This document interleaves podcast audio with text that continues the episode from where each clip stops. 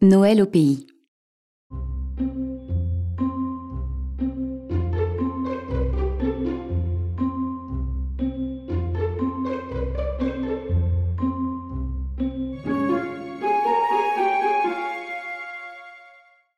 On est à la Noël. Partout dans la campagne, sur la vaste étendue, les longues routes blanches sont constellées. Entre les bordures vertes de sapins, ces bouées fleuries, guides du voyageur dans la plaine immense et nivelée par l'hiver, on les voit courir et se croiser à travers les champs combles. Et c'est comme une procession, ce long cortège de traîneaux venant de toutes parts, s'acheminant tous vers l'église du village. La rosse qui les tire, indifférente au froid comme à la gravité de l'heure, trotte sans hâte, d'un pas égal et rythmé. De ses naseaux, l'haleine s'échappe en fumée lumineuse. Mais cette ressemblance lointaine avec les coursiers olympiens, dont les narines flamboyantes lancent des éclairs, en est une bien trompeuse cependant. Car, voyez la pauvre bête. Par exemple la dernière là-bas, avec cette lourde charge. Les ardeurs guerrières sont depuis longtemps mortes en sa vieille charpente. D'un contentement égal, elle porte au marché les poches pleines, ou, comme en ce moment, la famille à la messe de minuit. Le pauvre cheval n'est pas né du printemps. Cette demi-douzaine de marmots qu'il traîne là, et d'autres encore qu'on a laissés à la maison, s'il ne les a pas vus naître, du moins les a-t-il tous, chacun à son tour, menés à l'église, petits infidèles, pour les en ramener petits chrétiens. L'histoire de ces vieilles bêtes est celle de leur maître. Jeune et fringant, le bon animal brûla jadis le pavé pour conduire chez sa blonde, le père d'aujourd'hui. Et depuis, ils cheminent ensemble dans la vie, se supportant réciproquement, travaillant côte à côte, indispensables l'un à l'autre, se retrouvant toujours aux heures solennelles, au moment d'urgence, au moment où le plus humble des deux devient parfois le principal acteur. Quand il s'agit, par exemple, de longues courses pressées, l'hiver, par les chemins débordés au milieu de la poudrerie que soulève l'aquilon, l'automne, quand le pied s'embourbe et se dégage avec peine dans les sentiers boueux, et l'été, sur les routes sans ombrage. Élément obligé des joies de la famille, il conduit aujourd'hui les enfants à la messe de minuit. Cette fête unique pour les petits et les simples, fête mystérieuse, où ils retrouvent dans la touchante et poétique allégorie de la crèche la reproduction tangible, comme une incarnation des choses vagues et douées, du merveilleux, qu'ils voient parfois flotter dans les rêves de leur sommeil paisible ou dans les fantaisies de leur imagination naïve. Les deux plus jeunes de ces six heureux, enfouis, émus et recueillis dans le fond du traîneau, y viennent pour la première fois. Tandis que le père, dès qu'on est arrivé, descend le premier et se met en devoir de tirer les petits de l'encombrement des robes, le plus grand saute à terre pour jeter la meilleure et la plus chaude peau sur la bête qui fume. Et pendant qu'on l'attache, les mioches, rangées sur le perron de l'église, engoncées, raides comme des mannequins dans leurs gros vêtements d'étoffe du pays, regardent et se disent tout bas. Pauvre bidou, il ne verra rien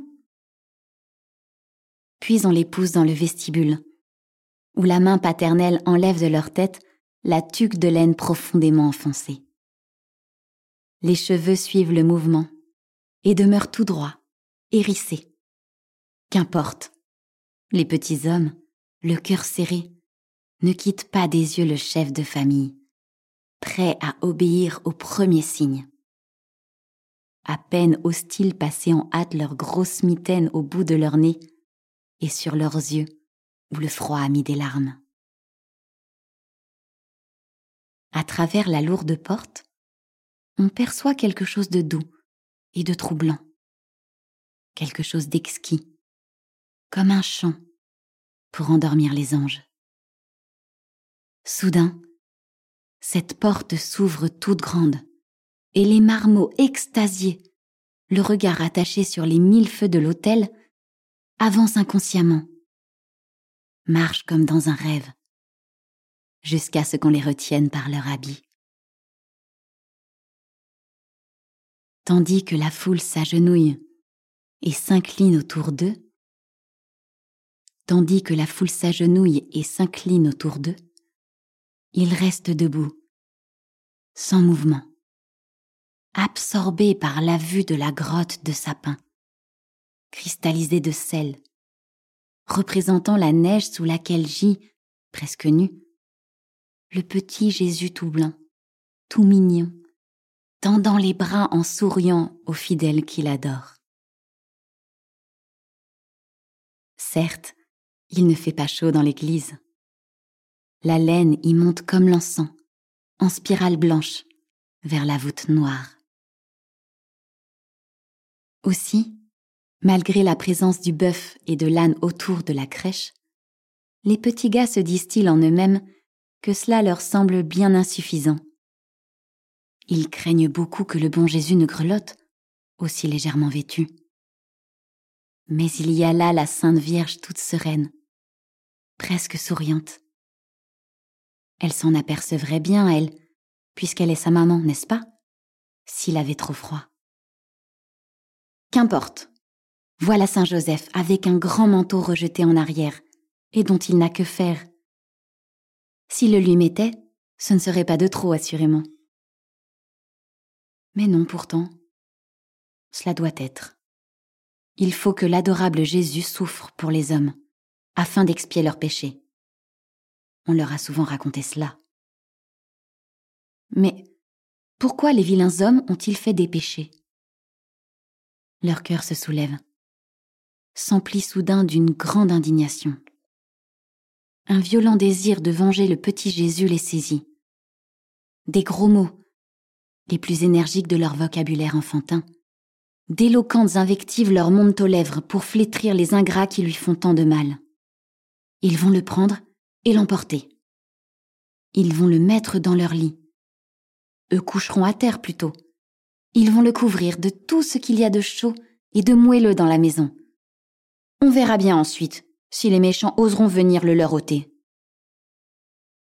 Et les pauvres innocents, navrés, tout frémissants de la tempête qui vient de passer en eux, reniflent tout bas, pris d'une grosse envie de pleurer. Tout à coup, la musique cesse. C'est comme si une main brusque chassait leurs rêves en les réveillant brutalement. La grotte de sapin s'emplit d'ombre. Et au milieu d'un vilain brouhaha, on les entraîne dehors, où le vent glacé les soufflait au visage. Sans un mot, ils se laissent tasser, encapuchonnés, enveloppés dans les fourrures, sentant gronder en eux une sorte de mauvaise humeur rageuse qui se fond bientôt en un immense besoin de dormir. À la maison, on les sort de leur nid comme des sacs de farine, par les deux bouts.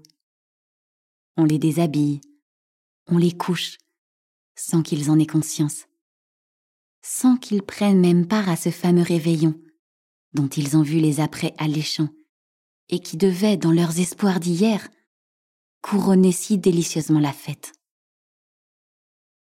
Leurs nerfs agités se reposent, dans un sommeil de plomb, de la secousse qu'ils ont subie. Et ce sera demain le débordement des impressions, les emportements, les questions sans nombre, l'adorable histoire enfin des âmes neuves s'ouvrant une première fois à la perception des choses de la vie. Et certes, sous quel plus pur et plus chaud rayonnement que celui de la crèche divine, à quelle plus belle aurore pouvait s'opérer cette fraîche éclosion. Vive Noël, vive Noël toujours pour les mignons. et les innocents.